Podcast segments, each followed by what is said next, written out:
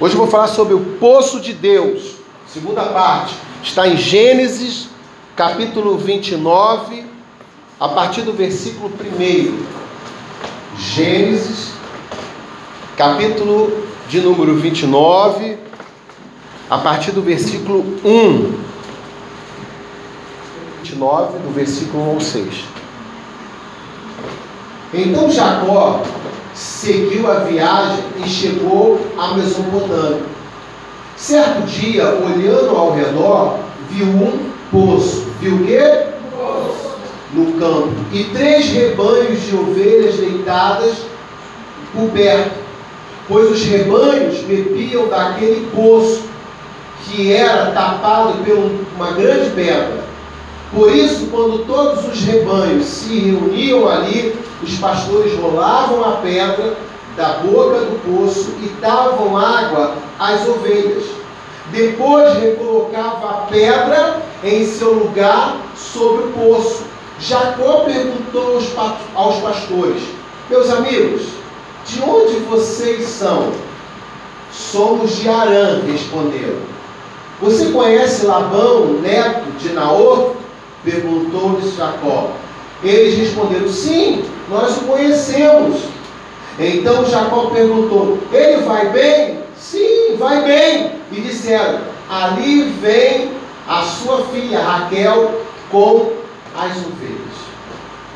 Quando eu olho para esse texto, eu começo a meditar desse acontecimento próximo do poço. Primeiro eu preciso sintonizar você o que, está acontecendo aqui, ou melhor, o que aconteceu antes de Jacó encontrar com Raquel no poço. A primeira coisa que eu quero compartilhar com você é que Jacó teve a direção do seu pai Isaac para que pudesse ir para essa cidade para encontrar uma mulher, uma moça, para se casar, pois ele já tinha recebido a bênção do seu pai, da primogenitura, e já estava na hora dele formar a sua família. Então, Jacó recebe essa direção do seu pai, e ele fala: vai para a terra do seu avô, Betuel, que é pai de sua mãe, para que lá você encontre uma moça para que possa se casar. Por que havia essa preocupação? Para que mantenha a linhagem, a linhagem daqueles que são temente a Deus, daqueles que realmente têm uma fé em Deus. Então a preocupação do seu pai, Isaac, era que seu filho fosse também abençoado, como ele também foi no seu casamento. E aí ele fala: Filho, agora que você tem a primogenitura, vai à terra do teu avô encontrar uma moça. E o que, que acontece? Após a instrução, Isaac abençoou seu filho para essa grande conquista. E que idade era essa? Ele já tinha 40 anos. Então, aos solteiros de plantão, aos 40 anos é a melhor idade para casar, segundo a Bíblia. E se passar disso, já começa a entrar em desespero, orar, jejuar. Quantos estão me entendendo? Mas também não pode ficar parado. Tem que ir até o poço. Tem que ir até onde? O poço não é o fim da nossa vida, é o início da nossa história. Diga para essa pessoa do seu lado: o poço não é o fim, é o início da sua história. Amém? Então Isaac pega e abençoa Jacó e fala: Jacó, vai agora à terra do teu avô e eu te abençoo em nome do Senhor, a sua descendência vai se multiplicar, você vai ser próspero nessa terra. Eu te abençoo para isso. E ele sai dali abençoado pelo seu pai. Primeiro porque Jacó sabia o valor da primogenitura, porque ele fez tudo para receber a primogenitura, porque a primogenitura da bênção do pai era algo valioso era algo valioso. E Esaú desprezou a primogenitura, porque ele vendeu a bênção que o pai tinha para ele. Então muitas vezes A nossa vida não está correndo como deveria, como Deus quer, porque às vezes não valorizamos a bênção que Deus já colocou sobre nós. Aonde tem muita gente correndo atrás da bênção, e a Bíblia já falou, a Bíblia diz que nós somos a própria bênção de Deus na terra. Porque nós somos a imagem e semelhança de Deus. Então Jacó ele sabia o valor, gente. Esaú não sabia. Por que, que Esaú não foi escolhido por Isaac para ser abençoado? Quando você olha para a Bíblia, você fala assim: poxa, mas Rebeca, ela deu prioridade, ela tinha um negócio com Jacó. Eu sempre ouvi isso nas pregações de muitos pastores. Não porque Jacó foi ruim de fazer isso. Alguns falam ele roubou a primogenitura. Não, ele comprou. Quantos estão me entendendo? Ele comprou pelo prato. Ele perguntou: quanto é que você quer? É, me dá um prato direitinho. Então eu compro. E comprou a primogenitura. Esaú desprezou. Aí você vai entender por que, que depois Isaac fala assim: não, agora eu vou abençoar Jacó. Eu vou dar a benção sobre a vida dele, porque Esaú nunca valorizou a benção do seu pai. Esaú ele foi não foi abençoado por seu pai porque ele era um filho dissimulado. Ele fazia as coisas para o pai, para a mãe, mas o coração não estava em fazer aquilo. Ele murmurava, ele reclamava. Ele fazia por fazer, mas ele não tinha o coração com o pai e com a mãe. Ele não tinha. Por isso que Rebeca percebendo, não, Isaac não pode liberar a bênção sobre a vida de Esaú, porque ele não vai, ele não vai saber o valor da primogenitura. Esse menino é dissimulado. Jacó vai valorizar mais do que ele. Jacó vai pagar o preço e está se esforçando para tal coisa. Mas Esaú desprezou. É aquela pessoa, não, eu já tenho, vou ficar acomodado. Eu não preciso correr atrás porque já está garantido. Amados, no mundo espiritual não está nada garantido, nós temos que batalhar. É certo que Deus vai fazer, mas nós vamos ter que guerrear para isso. Quantos estão me entendendo aqui? Precisamos entender isso. Por isso que Rebeca, observando o seu filho, falou: não, porque quem recebe a primogenitura vai dar sequência à paternidade do seu pai, vai dar consequência à família, ele vai trazer prosperidade, ele vai fazer com que cresça, se multiplique, porque essa promessa foi feita através de Abraão. Nós precisamos estar mais preocupados com a aliança do que o presente. Quantos estão me entendendo? Eu tenho que estar mais preocupado participar dessa mesa com que as coisas externas desse mundo. Porque quando eu participo da mesa, eu tenho parte com quem? Com Deus. Uma aliança. E havia uma aliança desde Abraão para toda a descendência de Abraão. Então aquela mulher com sabedoria fala: não, Esaú não pode. Ele é um menino dissimulado. Tanto é, amados, que a Bíblia diz. Semana passada eu preguei que ele teve, Isaac teve que sair da terra dele, ir para Gerar, cavou um poço, o segundo poço, quem lembra disso? Quando ele está retornando, sabe o que, que Esaú faz? Ele pega duas moças da terra de Gerar, que eram da descendente dos Hititas, e casa com elas. Quem foi que mandou casar? Por que, que muitos casamentos não dão certo? Porque não tem a bênção do casamento. Eu vou casar por amor, porque eu sou apaixonado, porque é a pessoa da minha vida. Mas tem a bênção de alguém que é autoridade sobre a tua vida. E aqui a gente começa a observar isso. Esaú fala agora, meu pai está com poça, a água está jorrando, está prosperando, ele está rico, eu vou pegar agora duas menininhas aqui, vou casar com elas, vão ser minhas esposas. Ainda pegou duas. Pegou duas. E aí quando você olha para o texto e fala, como é que pode isso? E aí Esaú escolheu duas Tita da terra de Gerá. E sabe que a Bíblia diz, no versículo 28, que o coração de Isaac e de Rebeca ficou amargurado.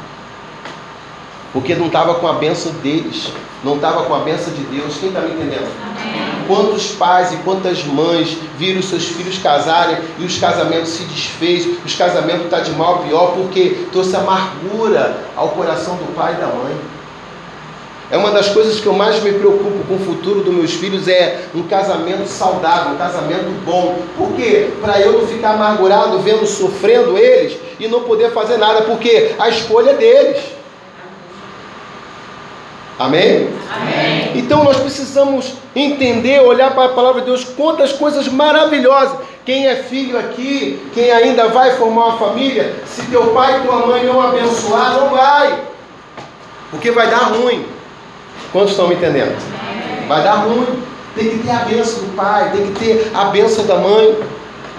E pior, mas a Bíblia diz que quando Esaú soube que Isaac, seu pai, entregou a primogenitura e abençoou para que ele fosse casar, a Bíblia diz, no capítulo 28 ainda, que Esaú foi lá de novo na, em Canaã buscar mais duas mulheres, filha de Ismael, para se casar, ou seja, de quatro mulheres.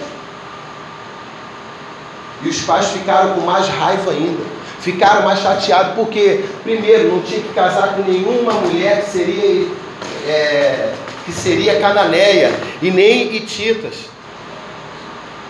Não deveria ter feito isso. Para você ver que ele já era dissimulado. A Bíblia diz que ele criou um ódio com seu irmão. Ué, ele que vende a primogenitura e ele tem que ficar com ódio, ele tinha que ter ficado com ódio dele mesmo. Quantos estão me entendendo? Ele tinha que ficar com raiva dele mesmo. Ele tinha que olhar, essa benção era para mim, o melhor casamento era para mim, mas eu vendi pelo um prato de sopa. E quantas vezes Deus tem preparado o melhor para você e você tem trocado por um prato de sopa? Ah, pastor, não tenho tempo. Eu tive isso para fazer. Eu tenho aquilo outro. Eu não sei o que. Amado, agora vai ter tempo sobrando. A TV desligou. Amém. Você vai ler a Bíblia toda, até julho, vai terminar a Bíblia em nome de Jesus. Amém. Em nome de Jesus, nós estamos nessa campanha de ler a Bíblia toda até julho. Como você cresce, como você aprende. Amém? Amém? Primeira coisa que eu quero compartilhar essa noite com você. Quando você obedece à sua autoridade, Deus se levanta. Ou melhor, Deus se revela para você. Amém? Lá em Gênesis capítulo 15, do 28, capítulo 15, diz que ao seguir a jornada em Padarã, Jacó parou ao anoitecer e deitou. E quando ele deita, queridos, o que, que acontece? Ele tem um sonho. Ele sonha com Deus. Deus fazendo uma aliança com ele. Deus falando: Vai, eu estarei contigo. Aonde você for, eu vou estar contigo, eu vou te proteger, eu vou te guardar. Não se preocupe, você vai voltar para a sua terra. Isso ele sonhando. E sabe que aprenda aqui, querido? Que Deus agiu ou age na vida daqueles que obedecem à autoridade. Por que, que Deus apareceu para ele? Porque ele estava debaixo da obediência do seu pai. Quantos estão me entendendo? Amém. O rei Davi sabia muito bem disso. Ele dizia: é melhor obedecer do que sacrificar. Sacrificar o que, pastor? Hoje, muitas pessoas estão sacrificando os filhos, estão sacrificando família, trabalho, negócio, por conta da desobediência. E está todo mundo sendo sacrificado por isso. Está todo mundo sofrendo por conta do quê? De uma desobediência. Deus não está à procura de pessoas perfeitas. Deus está à procura de pessoas obedientes. Amém. Eu estava orando a Deus essa semana e algo me chamou a atenção, que Deus falando comigo. Nós precisamos aprender alguma coisa. Não tinha GPS, falta tantos quilômetros, falta quantos minutos para chegar. Não tinha isso. Era tudo deserto. Quem está me entendendo? Era um desafio. Havia animais selvagens no deserto. Havia de tudo no deserto. Calor, chuva, sol, tudo que você imaginar havia. Mas ele obedeceu. Ele podia, papai, fala o seguinte, manda algum servo teu ir lá buscar e trazer ela para mim. Mas não, quem está interessado na conquista tem que pagar o preço em busca. Amém. Senão não vai valorizar. Não vai valorizar. Amém? Amém? Segunda coisa que eu quero compartilhar com você nesse texto, que a revelação de Deus é prova, ou melhor, é provida por votos. Se você puder colocar o Gênesis 28, 20, eu te agradeço. Pode tirar do meu slide e colocar. Gênesis 28 e 20. Olha como é que está escrito. Olha o que, que, o que, que Jacó faz. A Bíblia diz que ao acordar, ele se levanta, faz uma aliança com Deus. de que forma? Levantando um altar. Ele já havia tido um sonho, aonde Deus fez o acordo, agora ele precisava fazer a parte dele. Então ele levanta, acorda, levanta um altar e ainda diz assim: Olha, se Deus me levar para essa terra e me proteger, me guardar e eu voltar, eu vou adorar esse Deus, eu vou servir esse Deus. Ou seja, Jacó nem crente direito era. Quantos estão me entendendo? Nem crente direito era. Então Jacó fez um voto dizendo: Se Deus estiver comigo, cuidar de mim nessa viagem que estou fazendo, prover-me comida e roupa e me levar de volta em segurança à casa do meu pai, então o Senhor será o que? O meu Deus. Que maravilha. Um homem que recebeu o sonho de revelação de Deus e agora ele renova essa aliança com Deus. Porque toda aliança tem que ter um acordo. Tem que ter o quê? Um acordo. Deus tem uma promessa para cada um aqui. Amém. Mas é necessário agora cumprir o acordo. Então todo voto com Deus ele gera o quê? Um resultado. Seguinte desse texto, do 21, o 22, se consegue achar, ele ainda, além de levantar o altar e fazer o acordo, ele fala: Eu vou voltar a esse lugar, porque esse lugar é santo e esse lugar será a casa de Deus, e quando eu voltar, eu vou dar o dízimo de tudo. Ué, quem foi que ensinou para ele sobre dízimo? Se ele não estava na época de Moisés. Então dizimar não é uma ordem, é algo que surge do coração do homem para Deus. Quem está me entendendo? Amém. Quem foi que falou para Jacó, que alguns dizem usurpador, que alguns dizem que é isso, que é aquilo. O homem fala, não, agora, se Deus me abençoar, eu vou dar o dízimo de tudo. Está lá, ó. E esta pedra que hoje coloquei como coluna servirá de santuário de Deus. E de tudo que me deres, certamente te darei o quê? Dízimo. Obedece ao Pai, tem um sonho com Deus, fecha o acordo do sonho com Deus, repete aquilo que Deus falou, levanta um altar e vai. Uma aliança, ela precisa de ter acordo dos dois. Quem está me entendendo? Eu ouço muitas pessoas falando, pastor, eu fiz uma aliança com Deus. Mas Deus falou que está de acordo com essa aliança? Ah, eu estou fazendo isso para Deus, mas foi isso que Deus pediu. Por isso que muita gente sai de igreja ou sai do templo. Porque ela faz uma aliança, não acontece, ela faz. Pô, eu fiz uma aliança com Deus, pastor, e não aconteceu na minha vida. Claro, aliança tem que ter acordo de duas pessoas. Você falou para Deus, mas Deus confirmou esse acordo? Quantos estão me entendendo? Então tem pessoas fazendo coisa para Deus que Deus não pediu. Mas pastor, estou fazendo isso para Deus. Eu estou fazendo tudo por isso por Deus. A pergunta é: Deus pediu? Não. Então não é acordo, não é aliança. Quem está me entendendo? Está gastando energia, está gastando tempo, está perdendo a oportunidade. Amém? Lugares que Deus se revela passa a ser lugar especial. Ele falou que esse lugar vai ser o santuário de Deus. Jesus já ensinou que na, na nossa vida já tem um santuário. Ele já preparou um santuário para eu e você conversar com ele. Ele fala: entra no teu quarto, fecha a porta, fica em secreto, que lá é o que? Eu vou falar contigo. Sabe qual é o melhor lugar especial da tua casa? É o teu quarto. Aonde você fecha a porta e fala, Deus, é agora.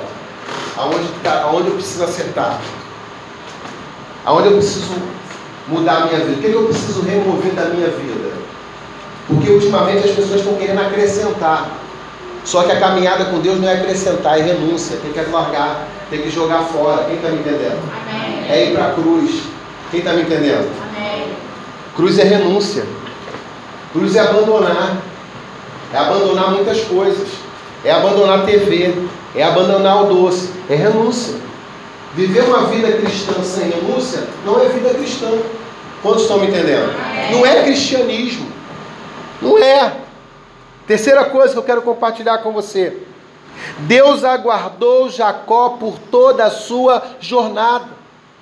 No capítulo 29 você observa isso. Ao chegar à terra dos seus parentes, os parentes da parte de mãe, ele olhou para o poço. Ele olhou para onde? Poço. O que, que o poço simboliza? Vida. Vida. Água. Fonte. Amém? Ele viu um rebanho de ovelhas em três grupos naquele lugar. A Bíblia diz que ao se aproximar, ele observou os pastores daquela região, como eles estavam fazendo para alimentar aquelas ovelhas. Ele pergunta: Tu conheces Labão? Sim, conhecemos Labão, sim, conhecemos. Sim, conhecemos. Ainda apontaram de longe: Olha, tá vendo aquela menina lá? É Raquel, é filha de Labão. E quando a Raquel chega, aqueles homens já tinham saído, porque estava escurecendo. Raquel está chegando. O que, que ele faz? Jacó pega, remove a pedra para que o rebanho de Labão, que estava com Raquel, pudesse beber água. Removeu a pedra na boca do poço, deu de beber as ovelhas do seu tio Labão. Depois Jacó beijou Raquel e começou a chorar bem alto, chorando. Porque ele teve uma experiência com Deus. Ele teve uma experiência de andar pelo deserto em busca de um casamento abençoado por Deus. É a mesma coisa quando você sente algo que você orou a Deus, orou a Deus e aquilo se cumpriu na sua vida. Quem está me entendendo? Aí você fala: Meu Deus, como é que eu consegui isso? Você chora. Você se emociona na presença de Deus. Quem está me entendendo? Amém. É maravilhoso isso. Assim aconteceu com Jacó. Ele chora. E aí todo mundo, Raquel começa a ficar espantada, pensando que ele está passando mal, que alguma coisa está acontecendo. A Bíblia diz que ele começa a relatar tudo que o seu pai havia falado. E ela fica impactada, o que, que a Bíblia diz? Que ela vai correndo em direção do seu pai e contar: Olha, pai, chegou um jovem aqui, um homem, chamado Jacó, que veio lá da, da terra de, de minha tia, casada com Isaac, filho de Rebeca, e conta a história toda para ele. A Bíblia diz que Labão vai em direção a Jacó, recebe Jacó, abraça Jacó, beija Jacó, festeja com Jacó. Amados, então nós precisamos entender que quando eu estou debaixo da obediência, a minha vida vai ser abençoada. O casamento dele foi abençoado. A geração dele foi abençoada. Quem está me entendendo? Amém. Ele precisou ir para o deserto. Ele precisou caminhar. Ele precisou ir para Padã Arã, lugar distante. Ele não conhecia nada. Não conhecia, não levou nenhum guia, levou nada, a não ser a direção de Deus. E a Bíblia diz, querido, que o poço não foi o fim para Jacó, mas foi o início da história dele. Foi uma experiência. A minha pergunta para você é: qual foi a experiência que você teve com Deus recentemente? Que você possa chorar de alegria. Qual é? Deus está procurando homens e mulheres para que tenham experiência com Ele. Quem está me entendendo? Amém. Por que, que muitas pessoas esfriam na fé? Porque parou de ter experiência com Deus. Está vivendo como uma pessoa sem Jesus, sem o Espírito de Deus. Amado, amanhã você vai ter experiência com Deus. Amém. Você tem que se preparar para ter experiência com Jesus. Experiência. Não faz propósito, não faz voto, não entende essa dinâmica espiritual com Deus, mas hoje Deus quer mudar a sua mente. Amém. Deus está aqui falando com você para mudar a sua mente, porque Ele quer mudar a sua história. Mas para mudar a sua história, você tem que decidir obedecer à autoridade que está sobre a sua vida, daquele que cuida da sua vida. Quando você menospreza, você está correndo um sério risco de sofrer problemas espirituais, emocionais e até físicos. Quem está me entendendo? Jacó valorizou a obediência. Jacó se importou com a obediência. Jacó valorizou toda a direção que o seu pai deu. Jacó valorizou a experiência que ele teve com Deus, que ele não cria. Que ele fala: se acontecer isso, eu agora vou servir esse Deus. Quando ele olha para Raquel, beija, o Espírito de Deus vem sobre ele e começa a chorar, porque a partir daquele momento ele tinha que adorar a Deus. Quem está me entendendo? Quem tem experiência com Deus não abre Deus, a mão de Deus de jeito nenhum. Quem tem experiência com Deus não abre mão de uma ceia. Quem tem experiência com Deus não abre mão de orar, de ler a Bíblia e de jejuar. Quem tem experiência com Deus sabe que no seu vocabulário não pode, não entra murmuração. Esaú era um murmurador. Ele reclamava, dissimulado.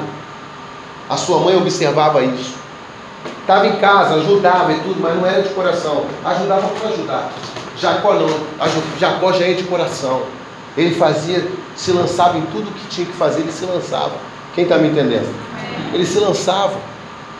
Por isso que a história dele muda. Deus fala, agora seu nome não vai ser mais Jacó. Mas qual é o nome que Deus dá para Jacó? Israel, pai de muitas nações. Quantos estão me entendendo? Amém. Quando nós temos uma experiência com Deus, o nosso nome muda. Amém. Pastor, meu nome vai mudar na identidade? Não. A sua essência vai mudar. Amém. A sua história vai mudar. Então, quando Deus falar com você, apenas concorde e faça a parte do acordo. Quem está me entendendo? Se Deus falou, concorde e pronto. Se você ora a Deus por algo e aquilo não aconteceu, entenda que é o não de Deus para a tua vida. É livramento. Quantos estão me entendendo? Ai, Senhor, eu quero muito isso, estou orando, estou jejuando, Senhor, e agora e tal? E não acontece, você tem que entender que o não de Deus chegou. Porque quando chega o não de Deus, também é resposta. Quem está me entendendo? Amém. Ninguém diz na Bíblia, em canto nenhum, que só sim é resposta. O não também é resposta. Então o não de Deus é para nos prevenir de um problema muito maior. Quem está me entendendo? Amém. Esaú não obedeceu. Esaú casa com duas mulheres etitas, depois casa com mais duas cananeias e começa a aprontar dentro de casa ao ponto que tem que ser expulso. Quando nós estudamos a palavra na essência, direcionado pelo Espírito Santo, nós começamos a é, entender alguns valores. Então, nessa noite, querido, em nome de Jesus, o poço é o lugar da decisão. Amém? Amém? Essa é uma noite que você precisa decidir. Você não pode ser um crente meia-boca, você tem que ser uma pessoa decidida. Uma pessoa que chegou no poço e decidiu: não, eu quero isso eu vou ter um encontro com Deus, eu vou ter um, um casamento restaurado no encontro de casais, eu vou me batizar, eu vou me envolver na obra, posso ouvir amém? amém? Eu vou me envolver na célula, eu vou trabalhar para que aquela célula cresça, que se multiplique, que mais pessoas possam conhecer esse Deus maravilhoso que eu estou desfrutando. Posso ouvir amém? amém? Então essa é uma noite de decidir. O poço já está pronto poço está pronto, mas nós precisamos entender que há um processo de obediência. Amém? Um processo que na obediência eu vou ter a revelação de Deus. E que nessa revelação eu tenho que fechar com Deus. Porque Deus sabe o que é melhor para mim e para você. Diga para essa pessoa, sei lá, Deus sabe o que é melhor para você. A Bíblia diz que Deus é que tem pensamentos melhores ao nosso respeito. Amém? Amém? Romanos capítulo 12, versículo 2 diz que Deus tem preparado para nós a boa, perfeita e agradável que? Vontade de quem? De Deus. Você sabe qual é a boa, perfeita e vontade de Deus? Não, pastor, não sei. Eu sei porque você não sabe.